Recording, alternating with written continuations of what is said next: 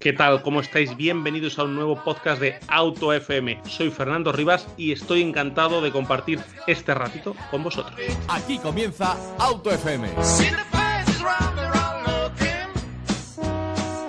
¿Qué tal? ¿Cómo estáis? Bienvenidos a un programa nuevo de transporte, de transporte, todo lo relacionado con el mundo del camión, con el mundo del transporte, eh, que compartimos siempre plataforma aquí, Auto FM y Transporte y Movilidad. ¿Cómo está Rafa Soto, Transporte y Movilidad? Muy buenas, pues muy bien, ya acabando el verano y, encarando el, otoño-invierno que, parece que viene un poquito cuesta arriba, pues vamos a, meterle caña. José Lagunar, bienvenido. Creo que conoces un poco el fondo que tengo yo hoy en este vídeo, ¿no? Bien hallado, sí, sí, sí, ya tenía yo ganas de hacer un vídeo con Rafa y además hacerle contigo desde Zamora. Así que estamos los tres en Castilla y León para grabar este vídeo. Ahora sí, lo que no me puedo aguantar es que mm, ha tenido que coger muchas pilas durante este agosto Rafa, ha venido con la moral a tope, es súper optimista, porque ha dicho que septiembre va a ser complicadillo. ¿Qué, es lo que has dicho, Rafa? Sí, yo creo que el otoño y el invierno pues se prevé que, viene una subidita, un repecho y, bueno, hay que poner plato pequeño, piñón grande y poquito a poquito ir subiéndolo, no queda otra. Bueno, si lo decimos en términos de camión, ¿no? Bajamos una marcha o dos, las que hagan falta, y poquito a poco ponemos los cuatro intermitentes para avisar de que vamos a una velocidad normalmente reducida y, hacia arriba. Si queréis, porque se nos acumula mucho trabajo, ¿eh? se nos han acumulado muchas cosas. Agosto es un mes eh, de muchas eh, trabajo para los camioneros, de mucho movimiento en todos los sentidos y además eh, ahora estamos terminando el mes de agosto, cuando estamos grabando este vídeo, está septiembre a la vuelta de la esquina y quiero, Rafa, que nos ayudes a hacer un mini resumen de la ley del transporte que entra en vigor. Hablar un poco de la carga y descarga, que ya hablamos allá por el mes de marzo, que entraba en septiembre, pero hay alguna cosita que se ha matizado, creo, Rafa, en esa ley creo que es importante dejarlo claro. Sí, correcto. Lo más importante es que por fin ya estamos eh, a las puertas de septiembre y entra en vigor la prohibición de la carga y la descarga por parte del conductor. Ya en el, mes de marzo hicimos un vídeo con respecto a esto, que si estáis viendo el canal de YouTube de Transporte y Movilidad, pues os dejo el enlace en la descripción para que veáis todas las excepciones.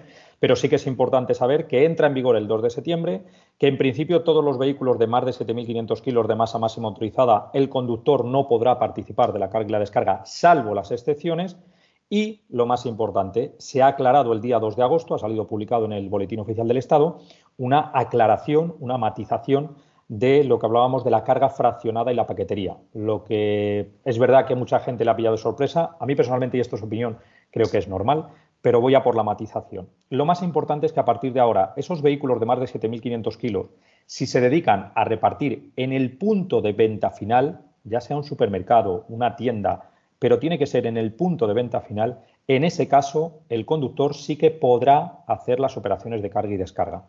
Repito, siempre y cuando el destino sea el punto de venta final. Y pongo un ejemplo muy sencillo, y es que si tú te dedicas a transportar mercancía entre varias plataformas de supermercados, si solo cargas y descargas en plataformas, no podrás hacer la carga y la descarga, lo tienes prohibido. Ahora, si tú vas a descargar en la tienda, en el supermercado, entonces sí que podrás hacer la descarga. ¿Por qué han hecho esto? Bueno, a mi entender, ¿eh? y esto vuelve a ser opinión, creo que una cosa es el transporte de larga distancia o el transporte en ruta o el transporte entre plataformas y otra cosa muy distinta es el conductor repartidor, que además muchas veces en la nómina pone, pone eso en el contrato de trabajo, el conductor que lo que hace es llevar la mercancía de una plataforma a el punto de venta final. Repito, en ese caso, da igual que la mercancía esté paletizada, da igual el peso, da igual, en ese caso el conductor lo podrá realizar. Muy importante ese, ese pequeño matiz. Es muy ti porque creo que hay gente que un poco le había confundido el tema, ¿no? De que pensaba que era si, era, si estaba paletizada o no. Correcto. Eh, yo, de hecho, en el primer vídeo que, hicimos con respecto a esto, la norma decía carga fraccionada y luego ponía pequeños bultos que pueda manejar el, conductor. Entonces, como no teníamos muy claro la, interpretación que iba a dar la inspección de transportes, pues dijimos que había que esperar a que, a que se matizara o a preguntarle a los servicios de inspección. Bueno, pues ya antes del 2 de agosto ya lo han matizado y queda muy claro, da igual que vaya paletizado o no, la clave es el destino final de la mercancía. Si es el punto de venta final, sí que está dentro de las excepciones, pero también es importante decir, y ahora lo comentaremos, que habrá que poner lo que cobra la empresa de transporte. Aquí siempre hablamos de empresa de transporte, ya sea autónomo o empresa, no hablamos de lo que es el chofer, ¿vale?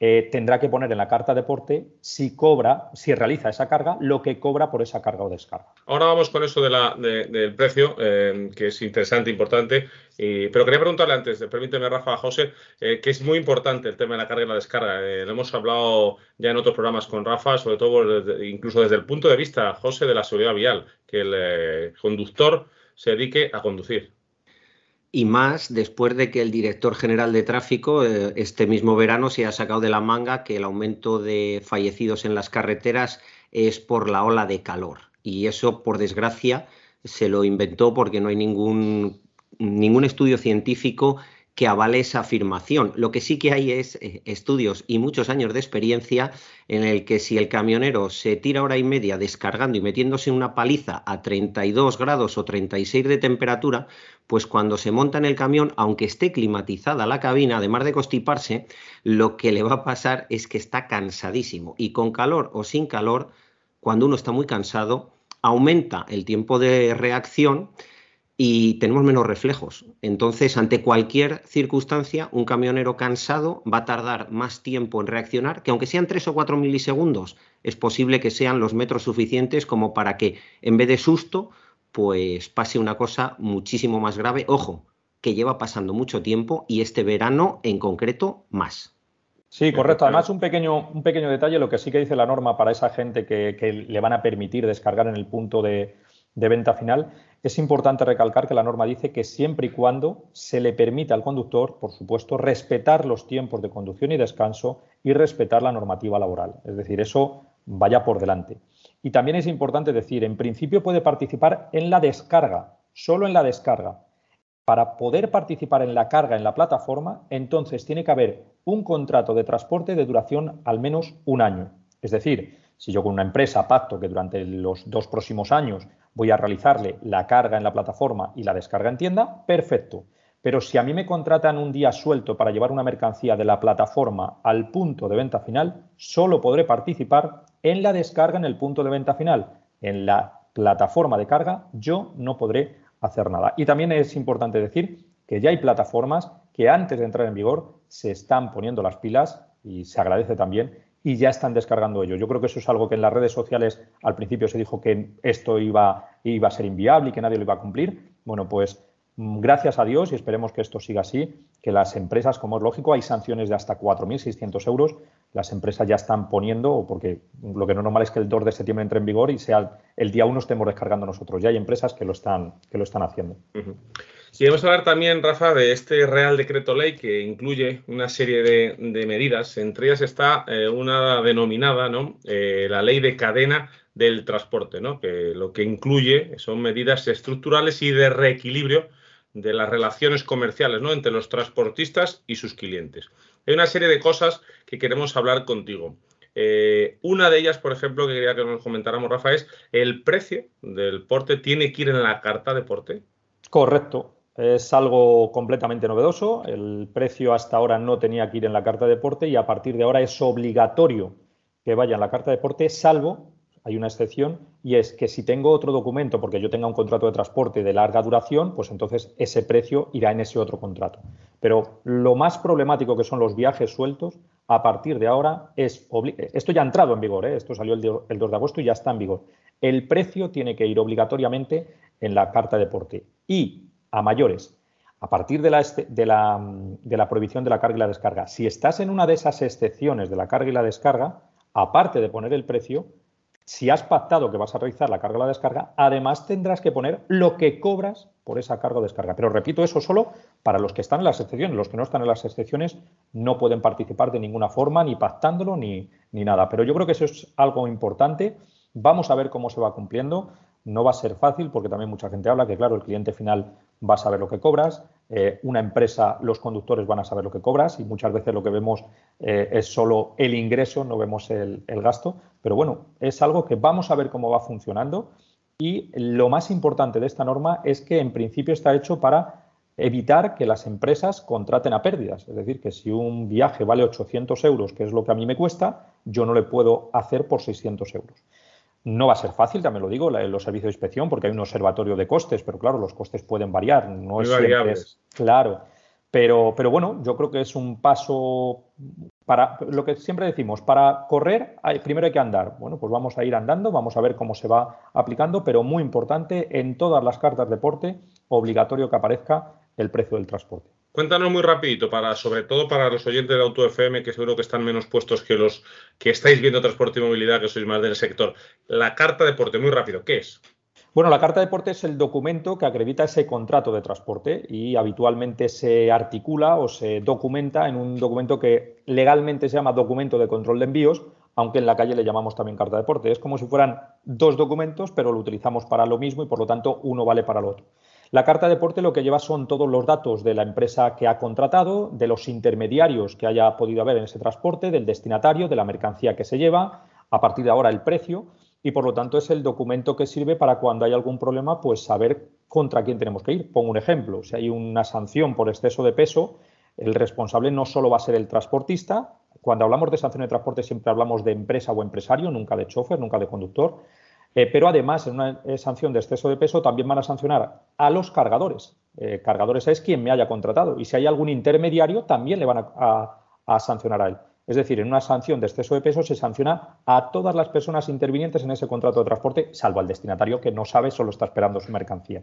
Pero es el documento que acredita todo lo que, lo que estamos transportando y cómo se está realizando. Bueno, pues hemos hablado un poquito de esta nueva ley que entra en vigor, ya tenemos material sobre ella, hemos matizado que nos parece importante, pero ahora, José, creo que el verano ha sido trágico en las carreteras para el sector del transporte. A ver, eh, vamos a esperar a que la DGT nos dé los datos provisionales y en el siguiente. A esperar sentados, ¿no? Por siempre nos dice la experiencia, que los datos tardan. Sí, bueno, los provisionales yo creo que les van a dar razonablemente pronto y luego les irán modificando. Haremos un especial eh, si a Rafa le parece bien, porque yo este verano la sensación que he tenido con el tema de la accidentalidad no es que se haya aumentado. Es que en concreto en el sector del transporte está totalmente disparada y descontrolada. De hecho, bueno, estamos los tres en el grupo de WhatsApp y cuando no era, una, era uno, era otro, eh, prácticamente todos los días había una noticia de un accidente con un transportista, con un camionero, un camión que ha pasado no sé qué, un camión que ha pasado no sé cuál. Entonces, vamos a ver qué datos provisionales da la DGT. Desde luego, esto está siendo un absoluto desastre y para nada me sirve que la ola de calor es la responsable del aumento de la accidentalidad.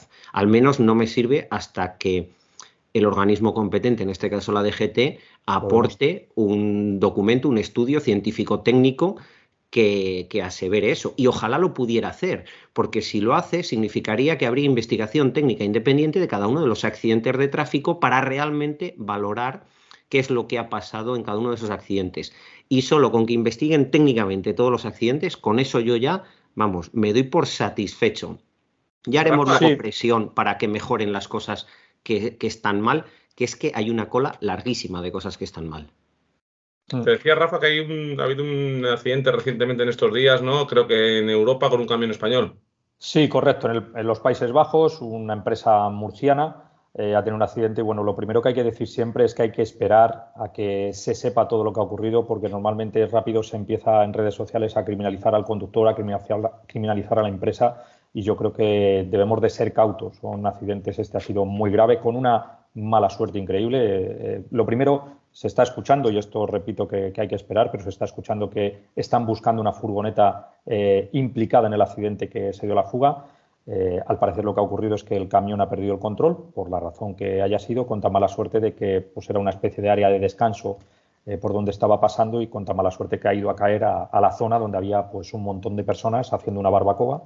Y bueno, por ahora iban seis muertos, creo recordar, y, varios heridos. Yo repito, lo importante es, vamos a esperar, no criminalicemos siempre que sale alguna noticia de esta, mm, los propios, el propio sector se echa encima, vamos a esperar y vamos a ver. Lo que también es importante ha habido muchos camiones implicados en accidentes, por supuesto, pero es que el número de accidentes en turismo ha crecido una barbaridad y normalmente es más noticia un camión que un turismo. Creo que este año, eh, cuando veamos los datos, eh, bueno, ya nos estamos asustando con los datos provisionales, pero este año está siendo el peor eh, en muchos años por muchísimas causas.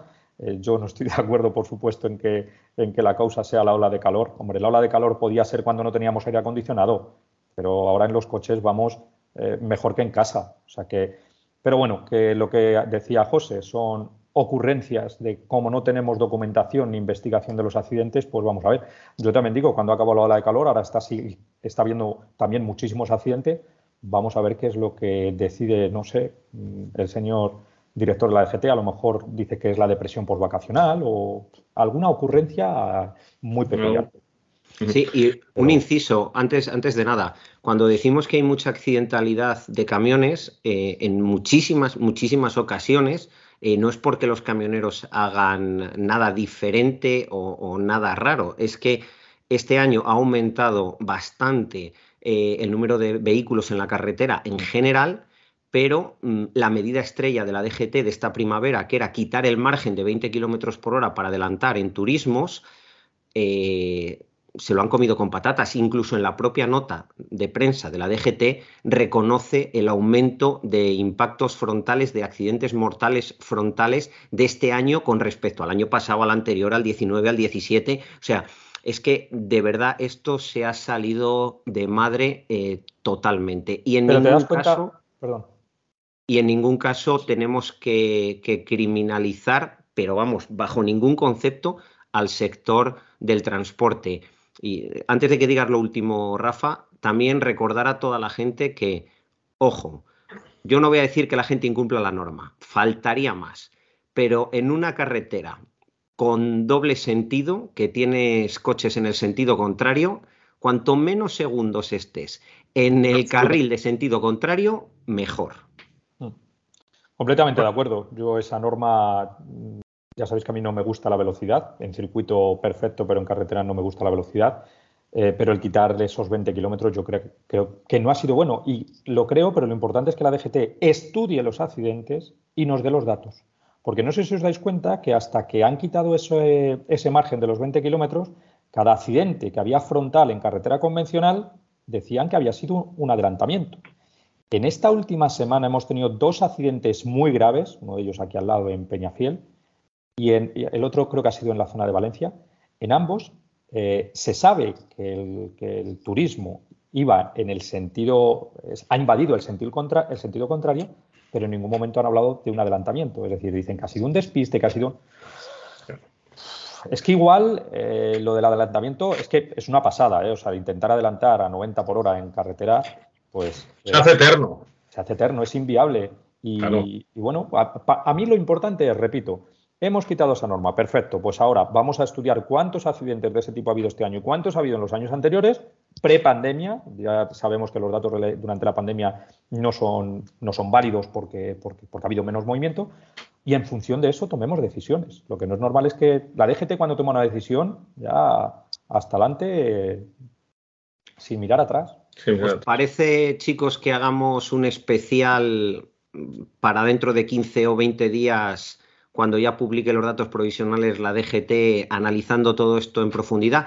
Y me gustaría incluso, si, os parece bien, que invitáramos a lo mejor a alguna gente de la agrupación de tráfico de la Guardia Civil a participar, algunos de los que conocemos que no tienen pelos en la lengua, para que nos den también su visión de cuando llegan a ese accidente y tienen que primero señalizar todo aquello bien para que ese accidente se quede solo en un accidente luego ayudar a sacar víctimas, hablar con los familiares, etcétera, etcétera. Me parece interesante, me parece además eh, que entra muy en el formato que nos, que nos gusta y que nos gusta que eh, nuestros oyentes eh, conozcan. después de este paréntesis que hemos hecho sobre la accidentalidad, a ver, dilo tú, Rafa. Accidentalidad. Sí, señor. Pues ahora vamos a hablar eh, otro poquito de economía, otro poquito de eso que le preocupa tanto a los camioneros, y es que en el Congreso de los Diputados, hace apenas unos días, se ha aprobado la nueva ley de autónomos, ¿vale? Em, se han establecido 15 tramos de rendimientos netos para calcular las nuevas cotizaciones a la seguridad social eh, abarcan desde un primer tramo con esos autónomos que ganan apenas 670 euros al mes hasta el último tramo ¿no? de más de 6.000 euros mensuales. ¿Cómo afecta todo esto al sector del transporte, Rafa? Bueno, pues creo que igual que a todos los demás. Eh, el problema es que nos lo han vendido, porque no sé si recordáis que hace un par de años, eh, no, año y medio así, se empezó a hablar de que iban a poner cuotas de autónomos de hasta 1.800, 2.000 euros y entonces con el paso del tiempo eh, lo han rebajado y ahora parece. Nos entró sudor frío a todos. Correcto, y ahora parece que con según lo han dejado, vamos, eh, una ganga. Y bueno, yo creo que esto va a repercutir y mucho. El problema es que la gente, bueno, yo creo que el que es autónomo lo sabe, pero es que hay mucha gente que no es autónomo y desconoce. O sea, de un euro que, tú cobras, el 21% se lo lleva Hacienda del IVA. Después de ahí eh, quitas tus gastos y de ahí, dependiendo del tipo de si eres empresario individual, si eres sociedad, hay un porcentaje que eh, entre el 15 y hasta el 40 y tantos por ciento que también se va a Hacienda. Paga la seguridad social, paga que ahora mismo eh, es que ningún negocio parece viable. El problema es que creo que en este país estamos intentando, primero, criminalizar al autónomo y al empresario y, segundo, apretando la soga para ahogarle. Y es que es el motor del país, es el sector que más impuestos deja a la administración. ¿Que, le pueden apretar más? Bueno, hasta que, hasta que la soga diga basta. Entonces, yo creo que es algo que repercute a todos, repito, no solo al transporte, y ahora creo que José comentará algo sobre ello, pero eh, está muy bien que hay que eh, pagar impuestos, pero creo que hay que tener cuidado porque al final muchos negocios son inviables. Pues por desgracia lo has clavado. Me encantaría poder llevarte la contraria, pero cuando has dicho que en España no sé si queda algún negocio rentable, pues por desgracia, insisto, lo has clavado.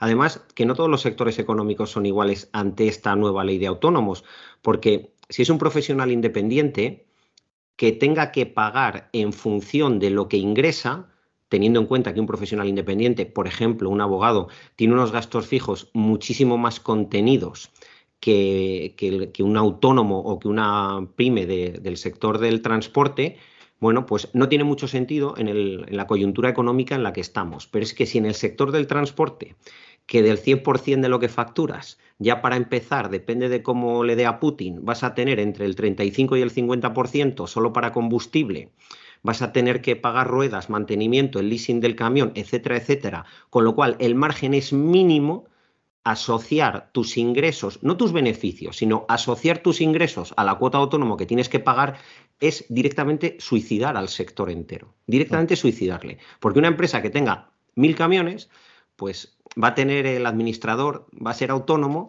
y ya está. Eh, pero es que la mayoría de empresas en España relacionadas con la automoción, perdón, con el transporte, es un autónomo con un camión o un autónomo con tres camiones o un autónomo con cuatro camiones. Y va a ir a que todos esos autónomos, aunque no ganen un duro, aunque tengan pérdidas al final del año, van a tener que pagar el máximo, que menos mal que lo han bajado de esos 1.800 que decían las primeras campanadas, van a tener que pagar el máximo aunque pierdan dinero simplemente porque su sector económico tiene que mover mucho dinero para ganar céntimos. Entonces, es una aberración, así en plata. Va a ser muy complicado, pero, pero bueno, eh, esto es como lo de siempre, son lentejas. Y el problema es que vamos a ver cuántas empresas, autónomos y sobre todo autónomos y pymes, pues en los próximos meses, años, eh, siguen cerrando. Y digo siguen porque creo que todos sabemos que, en los últimos meses ya ha habido mucho, mucha gente que ha tenido que dejarlo. Y, el problema es que cuando cierras un negocio, luego te cuesta iniciar otro porque, no es fácil. Sí, porque mentalmente pues también te deja muy tocado. Entonces no, no es fácil. Hablando, José, de la asfixia del sector, creo que es bueno que adelantemos ¿no? ese programa que estamos ahí cociendo sobre la nueva ley concursal que explícanos un poquito por encima para que todos nuestros oyentes y, amigos que nos ven en YouTube en Transporte y Movilidad sepan eh, que puede ser la salvación de miles de camioneros.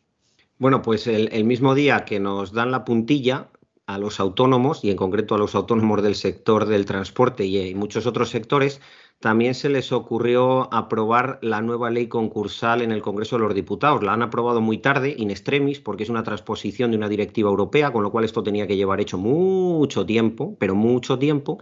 Y aquí sí que traemos buenas noticias. Mm, hay veces que nos cuesta mucho en esta colaboración del canal de YouTube de Transporte y Movilidad y del podcast de Auto FM traer buenas noticias, pero en esta ocasión vamos a traer buenas noticias. Y como es un tema muy delicado, hemos querido buscar a una persona que controla muy mucho de esa ley y lleva ya más de 20 años de experiencia en temas concursales. Pero sí que voy a dar un adelanto, me voy a atrever.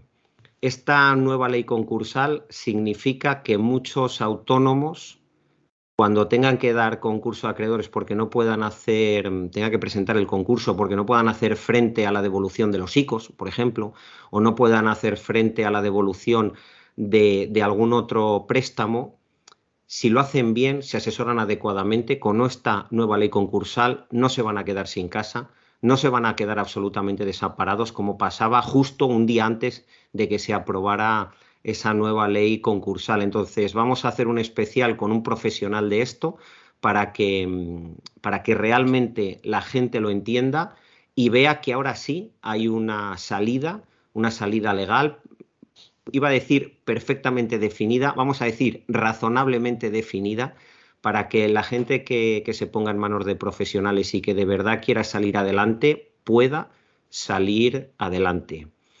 Así que por lo menos traemos un poquito de esperanza.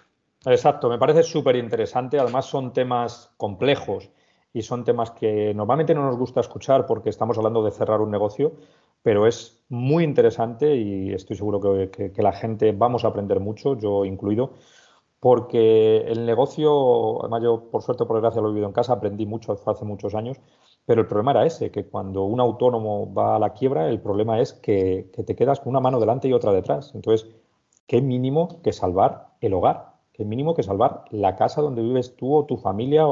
Entonces, creo que efectivamente si se hacen las cosas bien, que también está claro que en esos procesos hay que tener mucho cuidado de dar los pasos bien. Y claro, lo que yo comentaba antes, en esos momentos no sueles tener la cabeza fría, no sueles estar en el mejor momento para tomar decisiones y no es fácil. Entonces, sí que es verdad que ahí lo ideal es asesorarse bien, dejarse llevar por, personas que, que, controlan esos temas y, bueno, por lo menos si cerramos un negocio que tengamos la posibilidad de seguir trabajando, de seguir viviendo en nuestra casa, etcétera, etcétera, etcétera. Bueno, pues cerramos si queréis aquí este programa, eh, a falta de que José nos dé la última puntilla que me pide por ahí paso. Sí, solo mm, para que todos entiendan de qué estamos hablando, el 80% de resolver un problema es anticiparse. Entonces, la gente nos tenemos que anticipar, tenemos que mirarnos dentro y aunque nos duela, aunque sepamos que es algo que no queremos hacer, mm. si no nos anticipamos no vamos a resolverlo. Así que el 80% de resolver casi cualquier problema es anticiparse y si no, pensarlo cada uno en su casa, estéis viendo o estéis escuchando este programa. Sobre todo esta nueva ley concursal que ya no habla solo de cómo cerrar tu empresa, sino de cómo salvarla y que incluso te puedes acoger a ella. Hay ciertos mecanismos que nos explicarán eh, fehacientemente si prevés pérdidas futuras y ves que el escenario futuro incluso a dos años, ¿eh? no es solo para momentos críticos. O sea, que va a ser muy, muy interesante traer aire fresco y traer soluciones a los problemas del sector. Rafa Soto, Transporte y Movilidad, pues muchas gracias y hasta muy pronto. Nada, muchas gracias y sí que aprovecho para decir que la gente ponga en los comentarios a partir del 2 de septiembre si alguien incumple primero que lo ponga en los comentarios, pero sobre todo que lo denuncie. Y la forma de denunciar más fácil en transportes es acudir a la Junta Arbitral de Transporte. Tenemos unos juzgados específicos para el tema de transporte que están en cada provincia. Simplemente tú pones en Google Junta Arbitral y la provincia donde estás, llamas por teléfono y allí te van a atender. Así que, por favor, vamos a aprovechar la ley que se ha hecho para, conseguir algo que llevamos muchos años esperando. Buenas noches y en saco roto consejo que os acaba de dar Rafa Soto. José Lagunar, pues hasta muy pronto y seguimos en la brecha tratando sobre todo temas de transporte y de automoción. Hasta el siguiente vídeo. Muchas gracias. Pues ya sabéis que estamos en Auto FM, en podcast, en todas las plataformas de podcast y en Transporte y Movilidad en YouTube. Ya tenéis el canal de Rafa Soto. Hasta muy pronto, lo dicho. Lubricantes Total te ha ofrecido Auto FM. Lubricantes Total. Mantén tu motor más joven por más tiempo.